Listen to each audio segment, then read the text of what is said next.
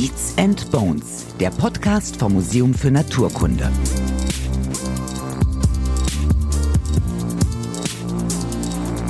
Präparation ist ein wichtiger Teil im Museum, sonst gäbe es nicht viel zu sehen. Direkt unterm Dach sind die Präparationswerkstätten für Säugetiere, Vögel, Reptilien oder Fische. Wer jetzt denkt, da herrschen bestimmt Temperaturen von 35 Grad, wie in der eigenen Dachgeschosswohnung im Hochsommer, nein. Es ist gut klimatisiert. Es gibt mehrere Kühlschränke und Kühlräume. Hier setzen Adler zum Flug an, picken ausgestorbene Vogelarten nach Körnern oder wuseln winzige Mäuse rum. Diese toten Tiere sehen aber nicht von allein aus wie frisch geputzt und gemausert. Das machen unter anderem Christine Scheinpflug und Jan Panniger, zwei Präparatoren des Museums.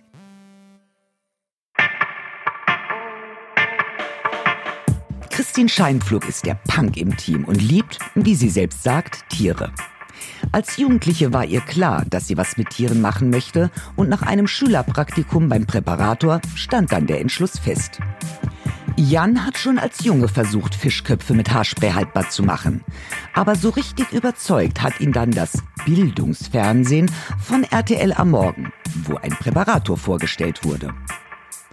Beide haben an der einzigen Präparatorenschule in Deutschland gelernt, in Bochum. Da kann man sich gut aufs Lernen und Üben konzentrieren, bei so einer Stadt, sag ich mal so als Berlinerin. Damit gehören sie zu einer seltenen Spezies, denn es gibt nicht viele Präparatoren. Ist ja auch etwas speziell, was sie machen. Und diesen speziellen Beruf stellen wir euch in dieser Folge Beats and Bones vor.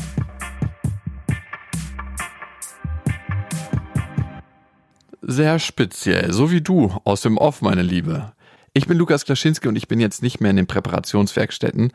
Es ist da wirklich auch wahnsinnig laut. Die Lüftung ist die ganze Zeit am Drehen und die Kühlschränke. Das will keiner hören auf Dauer, das Brummen.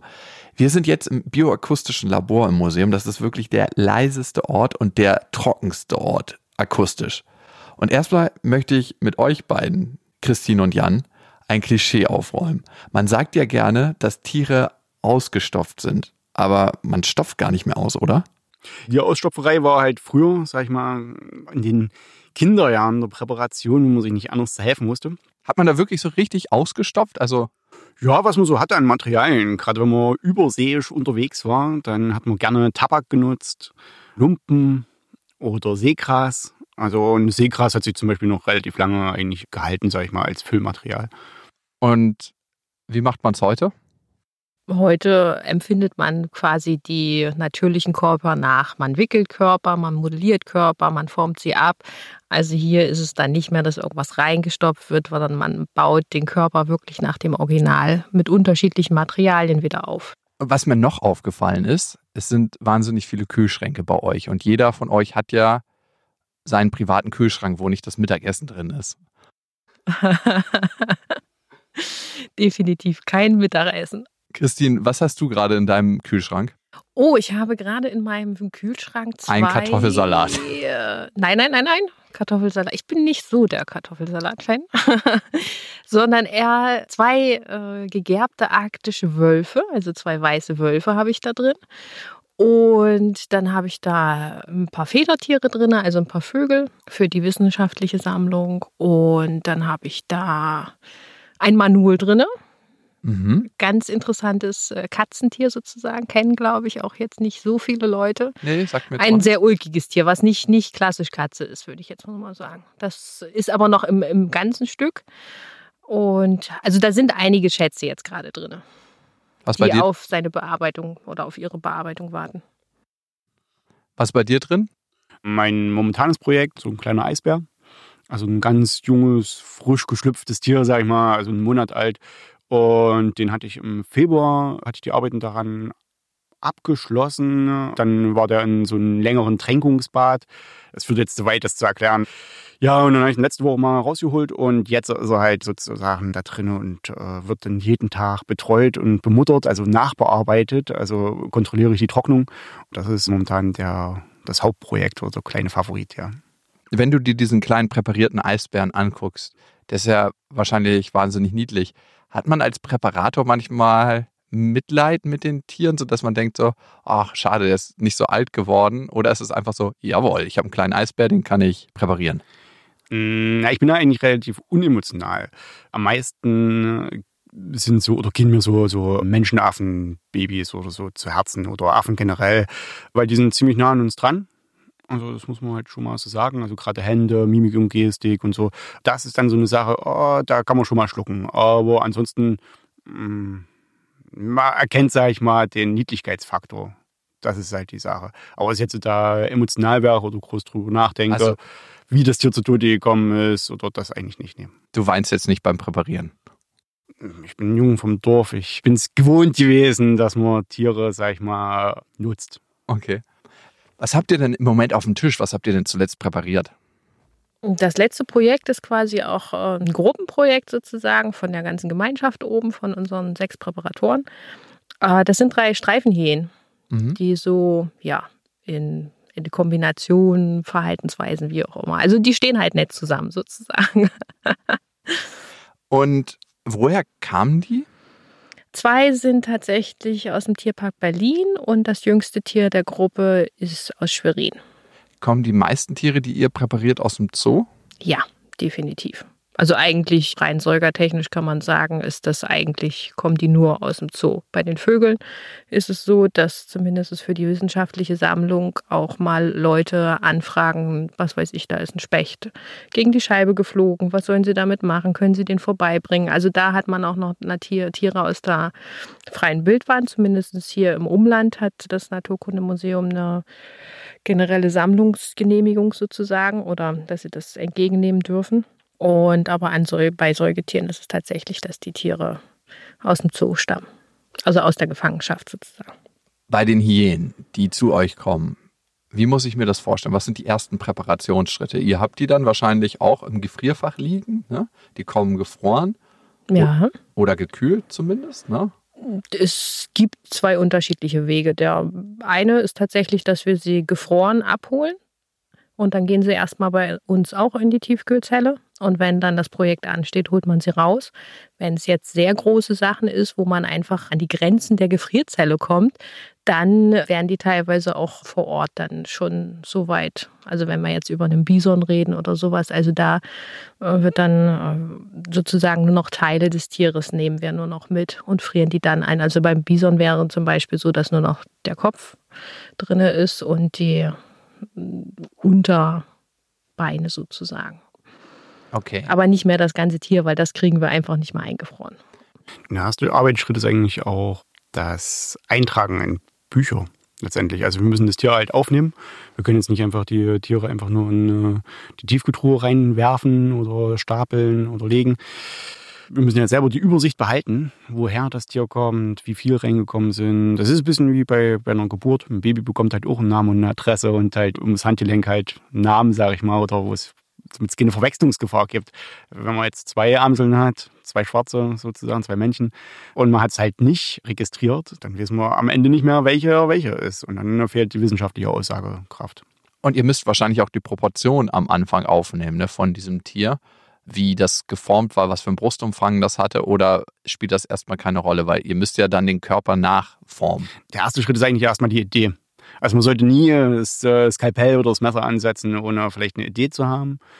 Und äh, weil ja schon der, die Schnittführung könnte entscheidend sein, sag ich mal, wenn ich jetzt eine besondere Körperhaltung auswähle, die eine Schnittführung am Rücken, äh, Vorteil, wo das vorteilhaft wäre.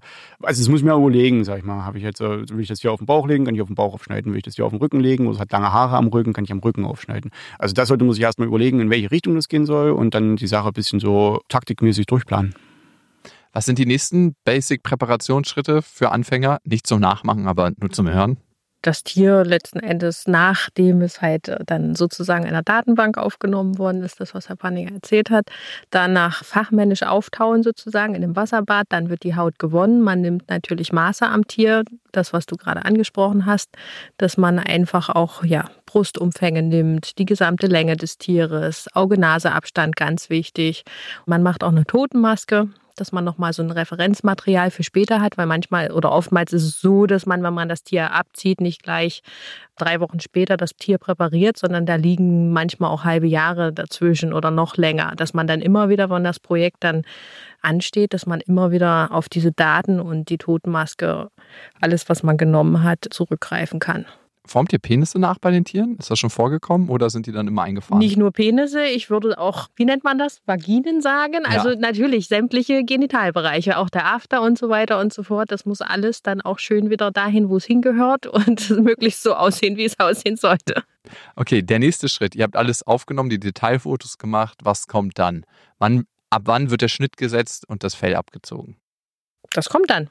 Also wenn ich die Detailfotos habe, Totenmaske, Daten, dann wird der Schnitt gesetzt sozusagen. Und dann wird erstmal, je nachdem, wofür ich mich entschieden habe, für welche Schnittführung, nehmen wir jetzt mal den Rückenschnitt, dann wird das Tier am Rücken aufgeschnitten und dann wird ja rechts und links sozusagen die, die Haut vom eigentlichen Fleischkörper getrennt. Geht das danach zum Gerber?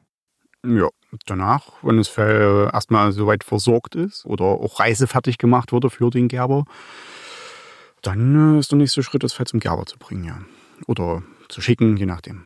Was sind die nächsten Schritte bis hin zu dem Hyänenmodell, was dann liegt oder steht bei euch in der Werkstatt, was fertig ist? Na, dann müssen, haben wir jetzt erstmal einen Zeitraum, wenn, wenn das Tier beim Gerber ist, das sind immer so 10, 12 Wochen, manchmal auch ein bisschen mehr, je nach Größe der Haut. Da ist erstmal so ein bisschen, ja, da macht man dann wieder andere Projekte. Also hat man dann schon das nächste. Man arbeitet immer so ein bisschen parallel. Und wenn die Haut dann wieder zurück ist, dann geht es halt daran, den künstlichen Körper herzustellen. Und das kann halt auf unterschiedliche Weise, entweder, wie ich das gerade gesagt hatte, baut man den selber auf, man kann den auch schnitzen, man kann, wie gesagt, anhand von den Knochen modellieren. Oder man kann auch Standardformen nehmen, die man halt auch umbauen kann. Das geht auch. Also es gibt da viele Wege für nach Rom. Wie lange habt ihr für diese Hyänen jetzt gebraucht, für diese drei Hyänen? Also pro Tier kann man sagen, in dem Zustand, in dem sie jetzt sind, also die sind gerade in der Trocknungsphase, drei Wochen pro Tier. Also mit dem Abziehen, dass es zum Gerber geht, dann der Hautnachbearbeitung bei uns, das müssen wir auch noch machen, und dann dem Formumbau und dann der eigentlichen Präparation, das drüberziehen, Kopf ausarbeiten etc., kann man so dreieinhalb Wochen pro Tier sagen.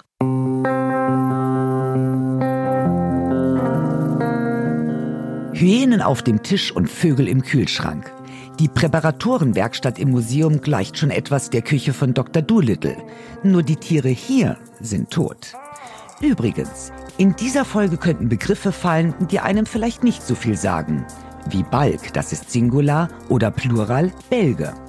Und damit sind keine ungezogenen Kinder gemeint, die bei Christine im Kühlschrank bestraft werden, sondern Tierpräparate. Ganz spezielle Tierpräparate. Diese kommen nicht in die Ausstellung, sondern sind für die wissenschaftliche Sammlung gedacht. Wichtig ist dabei, dass sie haltbar sind und wenig Platz wegnehmen. Vögel zum Beispiel sehen dann so aus, als wären sie aller Münchhausen mit einer Kanone abgefeuert worden. Es ist ein bisschen wie Tetris. Möglichst viele Vögel müssen in einen Kasten passen. Im Museum für Naturkunde Berlin gibt es ca. 200.000 Objekte in der Vogelsammlung und davon sind 140.000 Bälge. Und dann könnte hier und da auch noch das Wort Dermoplastik oder Taxidermie vorkommen. Das heißt so viel wie die Gestaltung der Haut. Damit ist das gemeint, was Christine am liebsten macht, die Präparation der Häute von Wirbeltieren. Von Großkatzen, Hyänen, Bären, eben alles, was man sich als Protz in eine Wohnung stellen könnte. Wie ist denn das mit der Präparationsgemeinschaft? Es gibt ja eigentlich nur eine Schule, wo man das lernen kann in Deutschland. Ne? Ein, es ist ja ein Lehrberuf. Äh, kennt man sich untereinander? Es gibt ja Preise, die gewonnen werden können und da trifft man sich vielleicht auch auf so eine Preisverleihung. Wie kann ich mir insgesamt die Gemeinschaft vorstellen? Also es gibt nicht viele von uns. Also es gibt eingetragen im Verband, im Präparatorenverband, gibt es einmal 250, circa 250 Präparatoren. Wir unterteilen uns in drei Sparten, medizinische Präparatoren, paläontologische Präparatoren und dann halt äh, die Leute, die Rezentetiere machen, also zoologische Präparationen. Das ist eine ziemlich kleine Gemeinschaft, muss man wirklich sagen. Und ja, mitunter kennt man sich dann auch echt ein Leben lang. Aber da seid ihr unter euch, wenn ihr das anderen erzählen müsst oder erzählt, zum Beispiel auf einer Party, was ihr eigentlich beruflich macht. Wie sind die Reaktionen da? Hm, ich hatte nie negative Reaktionen eigentlich. Also was mich wirklich mal interessieren würde, wäre jetzt so auf, auf einen Hardcore-Veganer zu treffen oder jemanden von PETA. Das finde ich sehr interessant. Also da mal zu diskutieren und zu philosophieren oder die Leute haben auch keine Vorstellung von dem Beruf. Also, und je nachdem, wie man das jetzt, äh, wie man über den Beruf redet, ja, kann man das seriös oder weniger seriös hinstellen. Also, die meisten Leute haben natürlich diesen Ekelaspekt als erstes. Das kommt halt immer, ob das stinkt oder, ja, aber man kann halt ziemlich schnell und ziemlich einfach erklären. Also, die Leute sind dann ziemlich schnell beim Kunstaspekt von diesem Beruf. Also, am Anfang kommt die Ekelfrage und ob man die Eingeweihte rausholt.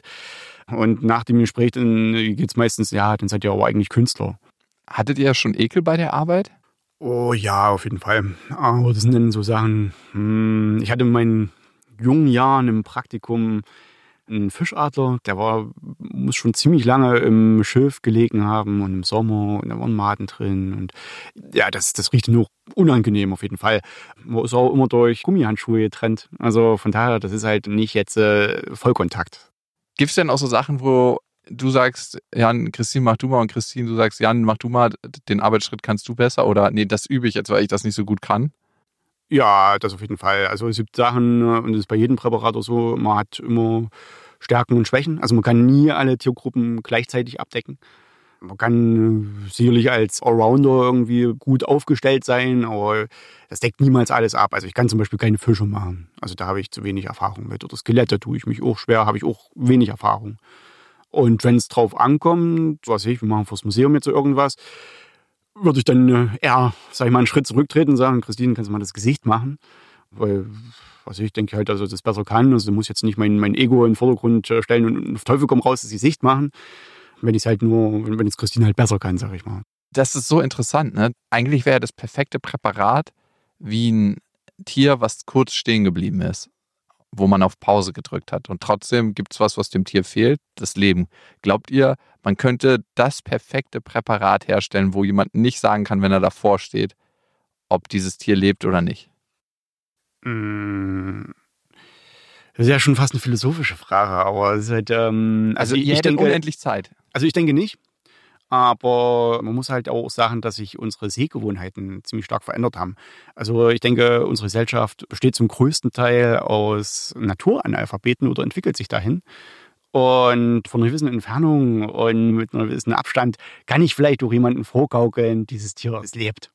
Also das ist schon möglich. Also die Leute kennen die Gestalt und Form von Tieren nicht unbedingt ziemlich genau. Auf der anderen Seite, wenn man jetzt näher rangeht oder so, ein Blinzeln ist zum Beispiel so ein Lebensbeweis und das sieht man ziemlich schnell, wenn es nicht blinzelt. Oder, naja, weiß nicht, irgendwie ist dann die Seele raus und dann kann man, also kommen die Leute auch, denke ich, drauf. Also ich denke nicht, dass es machbar ist. Was ist das schwierigste Tier in der Präparation? Also was ist am schwierigsten zu präparieren? Ich würde sagen, also für mich wären das, glaube ich, äh, ja, Affen, Menschenaffen.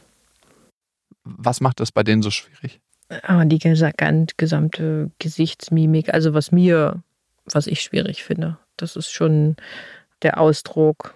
Und dann auch die ganzen kleinen, feinen Strukturen, so wie wir Menschen sie ja auch im Gesicht haben. Und das daran wirklich wieder da reinzubekommen, dass das so echt wirkt, das finde ich schon sehr schwierig. Nach welchen Kriterien sucht ihr denn die Tiere aus, ob ihr die haben wollt oder nicht? Weil ihr werdet ja wahrscheinlich nicht jedes tote Tier aus dem Zoo nehmen und sagen, ja, das machen wir jetzt erstmal in unsere Tiefkultur und mal gucken, ob wir damit irgendwann mal noch was machen können, weil sonst müsstet ihr Tiefkühltruhen über Tiefkühltruhen haben und dann, wenn es mal einen Stromausfall gibt, was dann? Das ist, wäre dramatisch. Nein, wir wählen natürlich schon aus. Also A ist erstmal die Qualität des Tieres. Also in welchem Zustand ist das wirklich?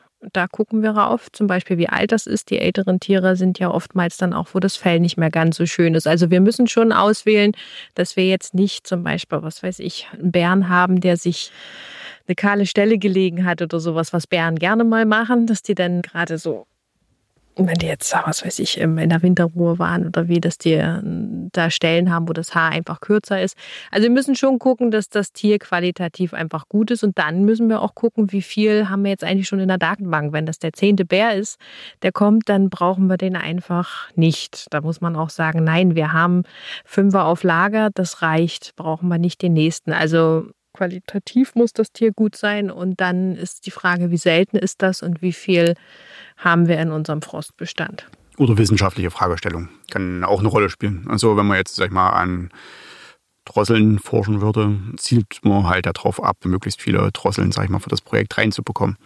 Also das ist dann der zweite Aspekt. Also, oder beide sind halt gleichberechtigt, sag ich mal ausstellungstechnisch als auch wissenschaftlich. Also es wird ja immer oder öfters zwischen Tieren differenziert. Das eine Tier hat in unserer Gesellschaft mehr Wert, weil es eine persönlichere Anbindung gibt und der Löwe hat vielleicht einen anderen Wert in der Gesellschaft als eine Kuh. Die Kuh isst man und sagt, ja, ist gar kein Problem, das Schwein isst man, das Huhn isst man, aber ein Löwen Nein. Das ist, weil die Tiere irgendwie emotionalisiert worden sind, was ich äh, nicht ganz nachvollziehen kann. Also wo ist bitte der Unterschied zwischen einem Löwen und einem hiesigen Fuchs, der geschossen wird? Also und gerade für die Einheimischen dort vor Ort, die diese Tiere einfach als normal empfinden, für die ist das kein Drama.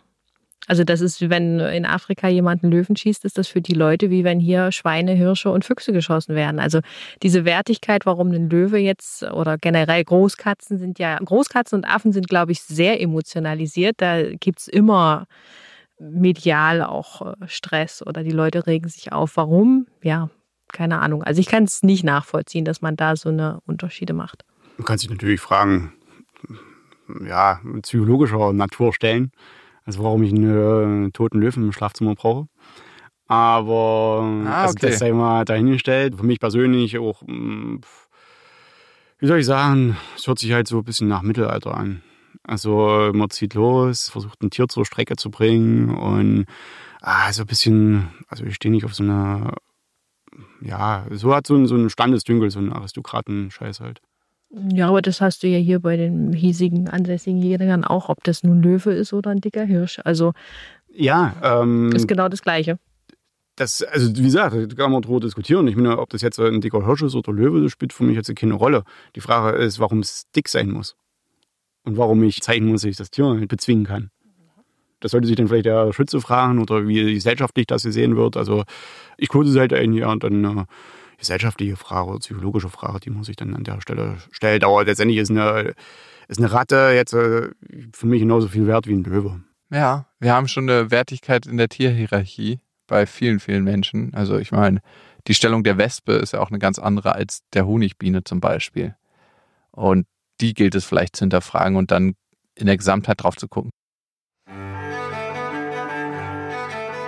Ach Lukas, du hast Psychologie und nicht Philosophie studiert. Aber ja, sich so ein kleines Zebra oder eine imposante Löwen für das traute Heim zu schießen, damit der Lamborghini sich nicht so allein fühlt, das gibt es und ist kein Bild der Vergangenheit. Wie sagt man? Leider braucht jeder ein Hobby. Dieses Hobby hatte früher im 19. Jahrhundert wirklich sonderbare Form angenommen. Da wurden Tiere noch vermenschlicht, als ob das erstrebenswert wäre. Es gibt boxende Eichhörnchen oder pokerspielende Hunde. Tiere schafften es in die Modewelt der Reichen und nicht so Schönen. Zum Beispiel wurden Vögel auf Hüte gesteckt. Wer weiß, von was die im Gesicht ablenken sollten. Erstaunlicherweise waren die Präparatoren von damals echte Giftmixer. Sie hatten große Mengen von Arsen und Cyanid im Schrank, womit sie die heute behandelt hatten, damit Schädlinge das Präparat nicht mit Beef Jerky verwechseln können. Ich frage mich, ob die ein oder andere Frau eines Präparators ganz aus Versehen mal das Arsen mit Wustersoße verwechselt hat. Das älteste Präparat im Museum für Naturkunde ist übrigens ein adliges Schwein. Ein Wildschwein, das von König Friedrich Wilhelm I. von Preußen persönlich erlegt worden sein soll. Er hat sich damit zumindest damals gebrüstet. Es war nämlich ein besonders fetter Keiler. Der Hammer unter den Wildschweinen.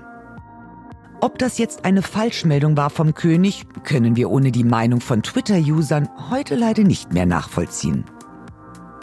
Jedenfalls wurde das Tier 1721 präpariert und wäre heute 300 Jahre alt. Nur ist davon nicht mehr ganz so viel übrig. Der Zustand ist wahrscheinlich vergleichbar mit einer vergammelten Leiche mit Silikonimplantaten, wo man die Identität durch die Implantate feststellen kann. So ähnlich ist es beim Keiler. Denn Wissenschaftler können immer noch sehr viel aus den Überresten erfahren. Was ist eigentlich bei so einem fertigen Präparat noch Natur? Also kommt von dem Tier tatsächlich, ist dementsprechend präpariert, dass das haltbar ist? Und was ist Thermoplastik, künstliches Gebiss, Augen oder Acrylaugen? Wie ist der Prozentsatz? Ist das von Tier zu Tier verschieden und kann man da so eine grobe Mitte finden? Also der Prozentsatz ist sicherlich verschieden. Also das fängt schon bei Vögeln und Säugern eigentlich an. Dann aber auch nach Präparationsmethode, das kommt auch wieder dazu. Ich würde jetzt mich einfach mal an die größeren Säugetiere halten und da ist es so, dass original tatsächlich nur noch die Haut ist. Die Haut, die Krallen, die da dran sind, alles andere, was unten drunter ist, der Körper ist äh, künstlich, Gebiss ist künstlich, die Augen sind künstlich bei den kleinen Sachen, die nach Präparationsmethode, es gibt auch Tränkungsmethoden, wo, der, wo das ganze Tier, der ganze Tierkörper getränkt wird in äh, früher Paraffin, heute Polyethylenglykol. Da ist dann noch ziemlich viel, in Anführungsstrichen, echt dran. Also man entfernt die inneren Organe. Ganz grob äh, tränkt man das Tier halt in, äh, sag ich mal, in, in Wachs, was, was man Wasser lösen kann. Und da ist dann wirklich ziemlich viel echt. Also außer die Augen natürlich. Kann man bei diesem ganzen Prozess des Präparierens auch mal blutig werden, also dass einem irgendein Tiersekret entgegenspritzt? Also ihr arbeitet wahrscheinlich mit Schürze oder? Ja, mit, mit Kittel, Handschuhe, das ganze Programm. Ja, das ist wie, wenn man die Frage an einen Metzger stellt, würde er auch sagen, ja, klar. Also das passiert natürlich, aber es ist zu vermeiden. Also es ist jetzt nicht immer, dass, dass irgendwas in sich das ist, oder, oder an, der, an der Sachen. Arbeitsklamotten, das ist halt wie ganz normal bei der Arbeit. Genau, Mauer, der hat Mörtelstaub an, an der Hose, Bäcker, Mehl. Äh, ja, und es kann halt auch mal passieren, dass wir ein bisschen Blut auf dem weißen Kittel haben. Genau, oder vielleicht gewisse Tiere haben ja auch Drüsen, ähm, rechts und links vom After, gerade so Marderartige etc. Und wenn man da mal eine Drüse erwischt, das ist dann nicht ganz so angenehm. Das hat man dann auch auf dem Kittel und man hat dann auch äh, in der Bahn einen Platz für sich. Habt ihr ein Lieblingspräparat in der Ausstellung? Muss nicht von euch selber sein. Ihr meint ja, ihr seid nicht so. Bobby wäre was bei mir. Ja, warum? Der Gorilla Bobby ist ja 80 Jahre alt. Ist es das Alter, was dich fasziniert oder was fasziniert dich an Bobby? Das präparatorische Handwerk daran. Also gerade Primaten jetzt so zu machen, ist schon auf jeden Fall schwer. Man hat sich da auch an eine Präparationstechnik rangewagt, die relativ, also für die Zeit auch ambitioniert war, sag ich mal. Das ist echt gut geworden. Der hat auch jetzt noch Ausstrahlung. Das muss man schon, schon sagen. Also von der wäre vom präparatorischen Handwerk Bobby mein Favorit, ja. Wie ist denn der präpariert worden? Also, wenn du sagst, es ist ein neues Handwerk, woran man sich damals getraut hat, oder eine neue Methode, die man damals verwendet hat, was fasziniert dich daran? Dass die Idee oder die Schwierigkeit oder die Problemstellung von nackten Hautpartien. Also, so hört sich jetzt äh, skurril an, aber es ist so, das Gesicht und die Hände, die mussten halt konserviert werden. Also sie waren mit herkömmlichen Methoden schwer darstellbar. Und man hat es halt äh, versucht mit Paraffin zu lösen, also eine Paraffinplastik halt herzustellen. Also man hat die äh, Gesichtsteile, also die Gesichtshaut, die, die Hände separat behandelt, also abgetrennt und dann wieder mit dem Hauptkörper verbunden, als sie dann fertig getränkt waren. Ist ein bisschen komplizierter. Aber das war für die Zeit eigentlich eine bahnbrechende Geschichte. Man hat auch in Stuttgart jemanden sitzen, der Paraffinplastiken gemacht hat. Und wenn man so alte Schriften liest, haben sie so ein bisschen gebettelt. So Stuttgart und Berlin, was diese Technik angeht. Und äh, plus das, ja, wie soll ich sagen, das Paraffin-Monument sitzt halt in Berlin im, in der Vitrine sozusagen. Und jeder Präparator kennt das, jeder kennt Bobby oder hat die Totenmaske auch von Bobby in der Werkstatt. Also es ist halt schon unter Präparatoren, es ist halt schon eine Ikone, das muss man sagen. Und diese Ikone kommt aus einer ikonischen Zeit. Es sind die goldenen Zwanziger in Berlin. 1928. Rund vier Millionen Menschen leben in der Metropole und im März jenes Jahres bekommt die Stadt einen neuen Liebling. Der kleine Gorilla Bobby zieht im Zoologischen Garten ein. Er ist gerade mal zwei Jahre alt und damit ein Kind, wird aber bald zum Knut der 20er Jahre. Bobby erfreut sich seiner Zeit an einem etwas längeren Leben als Knut und wird zum imposanten Silberrücken mit 260 Kilogramm. Nur sein Penis kann mit dem Rest nicht mithalten. Gerade mal drei Zentimeter misst er und er wurde natürlich naturgetreu präpariert. Seitdem zeigen viele erstaunte Frauen und Männer im Museum mit dem Finger unter Bobbys Gürtellinie und sind froh mit dem, was sie zu Hause vorfinden. Trotzdem, die Berlinerinnen und Berliner lieben ihn. Damals wie heute. Es wurden sogar Lieder für ihn geschrieben. Mein bester Freund hat auch eine Villa, doch die liegt mitten direkt im. Trotz Villa, trotz Fame und Fans stirbt Bobby leider 1935 an einer Blinddarmentzündung. Der Appendix vermiformis bezwingt also den Dwayne The Rock Johnson des Zoos. Bis heute ist er übrigens auf dem Logo des Zoos Berlin zu sehen und in echt im Museum für Naturkunde Berlin. Ihr fragt euch jetzt vielleicht, wie kann so ein großes Tier einen so kleinen Penis haben? Und die Antwort gibt es in Folge 2 von Beats and Bones. Und äh, die ist auch sehr detailreich und man kann auch ein bisschen was über sein eigenes Sexualverhalten lernen. Jetzt aber zurück an euch, Christine und Jan. Was ist euch wichtiger? Dass ein Tier ästhetisch aussieht oder naturgetreu? Ästhetisch. Naturgetreu. Okay, wo würdet ihr da den Unterschied setzen? Gehen wir nochmal zurück zu der Hyänengruppe. Wir haben äh, ein altes Weibchen dazwischen. Das sieht auch nicht mehr vom Haar so sehr schön aus. Das ist einfach so. Das ist Natur. Und ja, ich habe mich dafür entschieden, oder wir insgesamt haben uns entschieden, auch wenn die Kollegen immer mal rumkommen und sagen, ach, die sieht ja am Schwanz nicht so schön aus und da fehlen auch schon ein paar Haare und der Rücken ist auch nicht mehr so voll.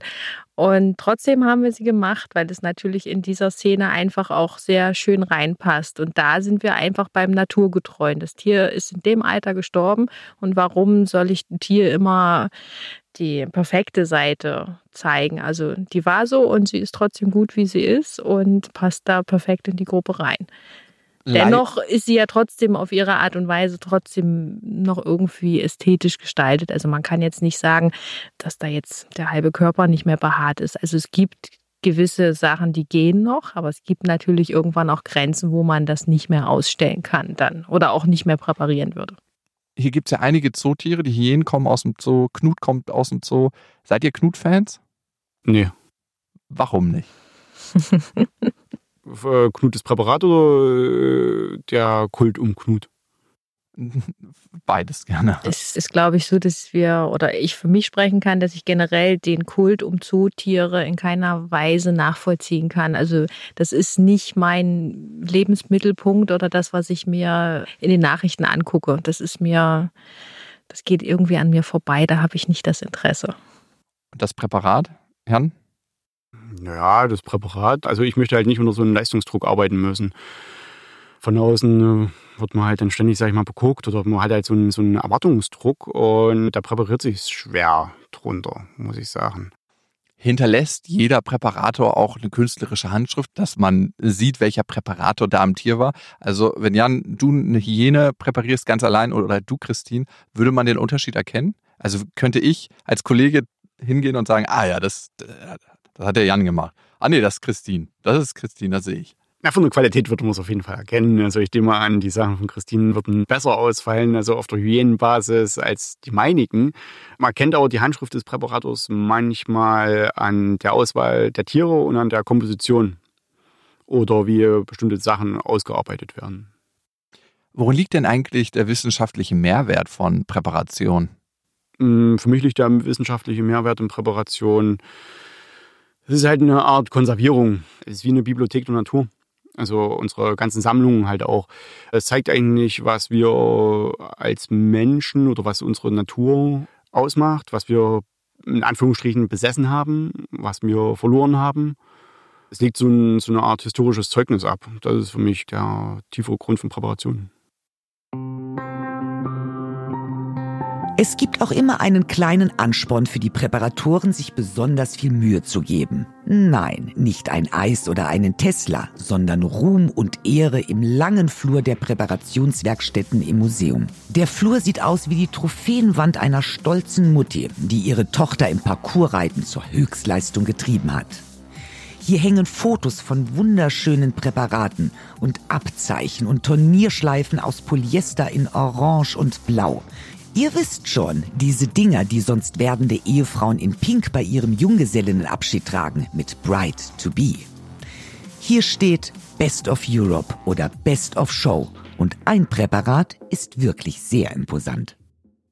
Ihr habt ja ein Jaguar präpariert und Grünflügel-Aras für das Museum hier, obwohl ihr noch gar nicht zu diesem Zeitpunkt angestellt wart. Das Präparat hat auch Best Show gewonnen. Wie ist es eigentlich dazu gekommen, dass ihr daran mitgearbeitet habt? Das ist eine interessante Geschichte. Ich lag auf der Couch Weihnachten und habe einen Anruf gekriegt vom Robert Stein, also vom Kollegen von uns. Das ist eine relativ ungewöhnliche Zeit von einem Anruf zu Weihnachten, weil meistens sind wir uns auf Tagungen und so. Und der hat halt die Idee äh, für die AHA-Ausstellung, er braucht einen Eyecatcher. Und er hat halt gefragt, ob wir Lust hätten auf eine Kooperation. Und naja, ich mir das angehört und klar, Christine gefragt, angerufen was die dazu sagt. Ja, und dann haben wir das durchdacht, wie man es machen könnte, wie man es realisieren könnte. Das Museum hat es uns jetzt nicht frei für gegeben, also unser altes Stammmuseum, sag ich mal. Und wir sind dann auf eigene Faust, also privat, so just for fun, nach, also für das Projekt nach Berlin gefahren und haben es halt dann da gemacht. Was hat euch denn so fasziniert, dass ihr gesagt habt, wir machen das? Habt ihr so ein Tier noch nie präpariert oder war das so spannend, dass ihr gesagt habt, ja? Na, die Position das war spannend. Also diese, diese, diese Ansage auch zu haben, es soll ein Eyecatcher sein. Man hat sich natürlich vorher auch informiert, das muss ich auch sagen. Also kann so ein, ein kräftiges Tier überhaupt diesen Sprung machen? Also der Jaguar als der Bullterrier unter den Katzen sozusagen, kann der überhaupt, ist der in der Lage, diesen Sprung zu machen und dann schon mal so ein bisschen zu recherchieren, Videos etc. pp, ob der überhaupt in der Lage dazu ist. Und das ist ein Projekt, das wird man in der Art und Weise nicht nochmal bekommen und auch in der, von der Größe des Tieres nicht. Also das ist ja so eine spezielle Unterart, was weiß ich, Panthera onca onca, die halt sehr groß wird und äh, die gibt es halt so auch nicht nochmal. Also dieses Projekt an sich ist halt einfach so speziell, das wird man jetzt nicht in den nächsten zehn Jahren oder 20, wahrscheinlich in unserem Berufsleben vermute ich mal, dass wir das nicht nochmal bekommen. Und da ist dann einfach so, der Reiz gesetzt, um das dann einfach auch in, in Eigenleistung oder in privater Zeit durchzuführen. Warum habt ihr denn eigentlich zu viert an dem Jaguar gearbeitet? Weil der so detailreich war oder weil jeder sein Skillset mit einbringen konnte? Ja, als erstes muss man sagen, dass Christine halt eigentlich die äh, Frau mit, mit der präparatorischen Fähigkeit hauptsächlich erst einmal war. Es war ihr Fachgebiet weil du vorher Löwen schon präpariert hattest? Mehrere Großkatzen präpariert habe, ja. Mhm. Oder das auch so ein bisschen Leidenschaft ist. Großkatzen zu präparieren? Ja. Wa warum das? Weil die einfach faszinierend sind. Also Katzen sind ja auch sehr vielfältig in ihren Ausdrucksweisen oder auch gerade so kurzhaarige Katzen, die haben jetzt kein langes Fell oder so. Dann da die Anatomie kann man ja recht gut sichtbar machen und Katzen sind faszinierende Viecher. Mhm. Ja, und dann ist halt natürlich die Sache auch ein Reiz, sag ich mal. Also wir mussten es ja auch schnell machen und dann ist vier Mann schon okay, weil man sich dann auch gegenseitig unterstützen muss. Also es ist wie so ein Teamwork eigentlich, also eine Probe, ob man miteinander arbeiten kann und so ein Projekt halt stemmen kann. Deswegen vier Leute, würde ich sagen. Genau, es ja. war ja auch ein gewisser Zeitdruck sozusagen. Also wir haben dann nach Weihnachten, Anfang des neuen Jahres 2017, bin ich da richtig? Mhm. Ja. Genau, wurde dann gesagt, der muss bis Mai, Mitte Mai, Anfang Mai, irgendwie mhm. so um den Dreh muss der stehen, weil dann die Sonderausstellung eröffnet.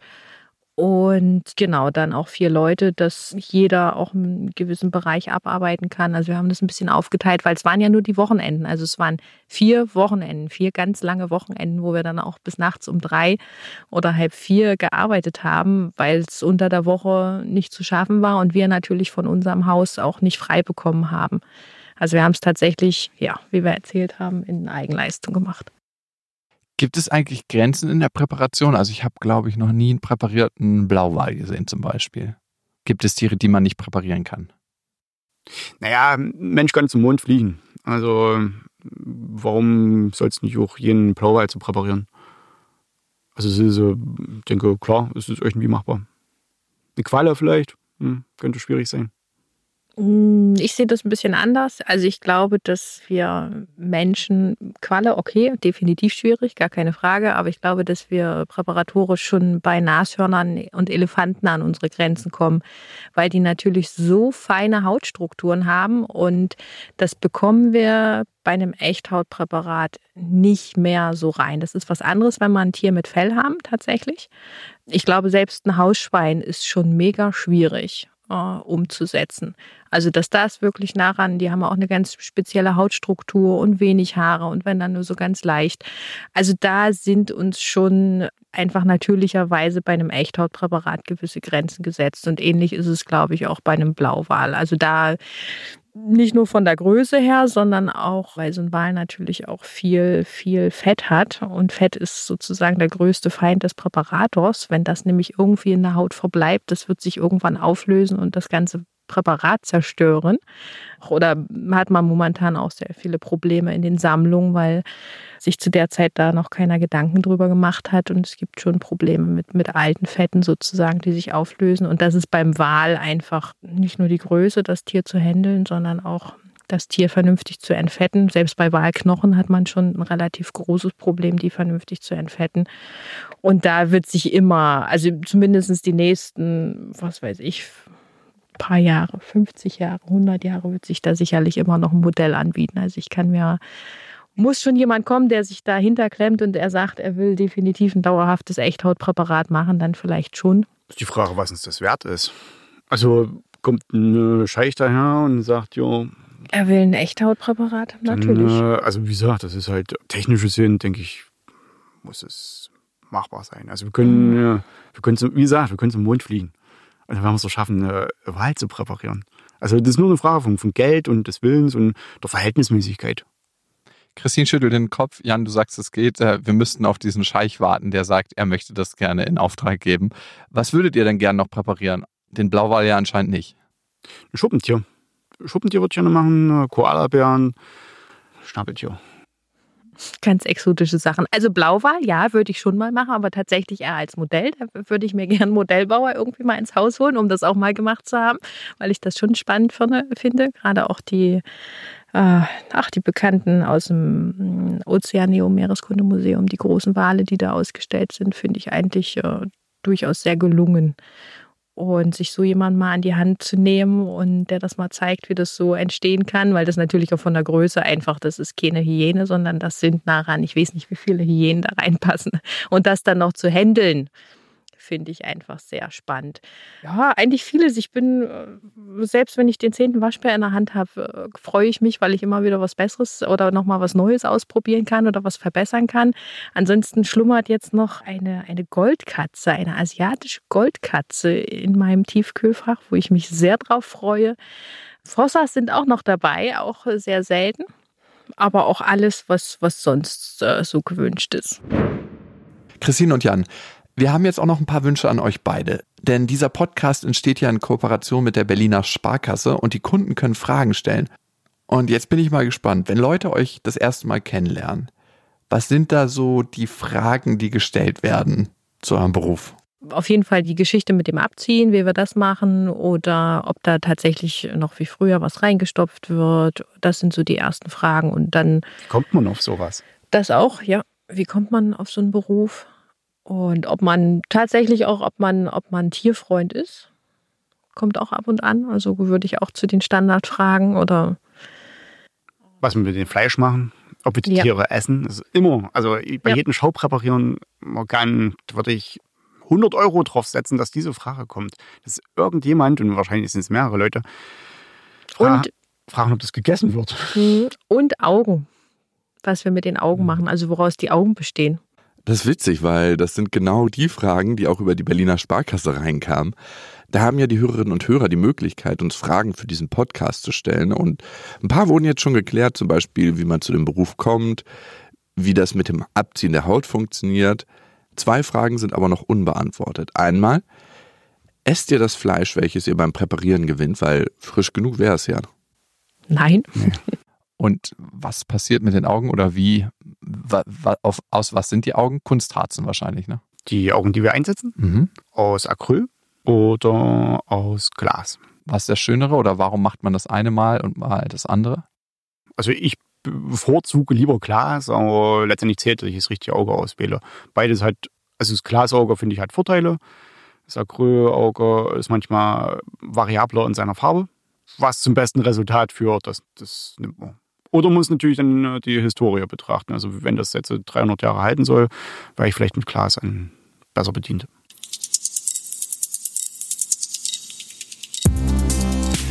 Natürlich soll das 300 Jahre halten, in der Hoffnung, dass dann noch jemand den kleinen Eisbären oder die Hyänen betrachten kann, falls sie bis dahin ausgestorben sein sollten. Ihr hört ja den Gute Laune Podcast Beats and Bones und mit dem Aussterben befassen wir uns in der nächsten Folge. Da sprechen wir über das Insektensterben und die schmerzhaftesten Insektenstiche der Welt. Ich freue mich, wenn wir uns beim nächsten Mal wiederhören. Bis dahin abonniert den Podcast und lasst gerne einen Kommentar da. Noten mochte ich schon immer.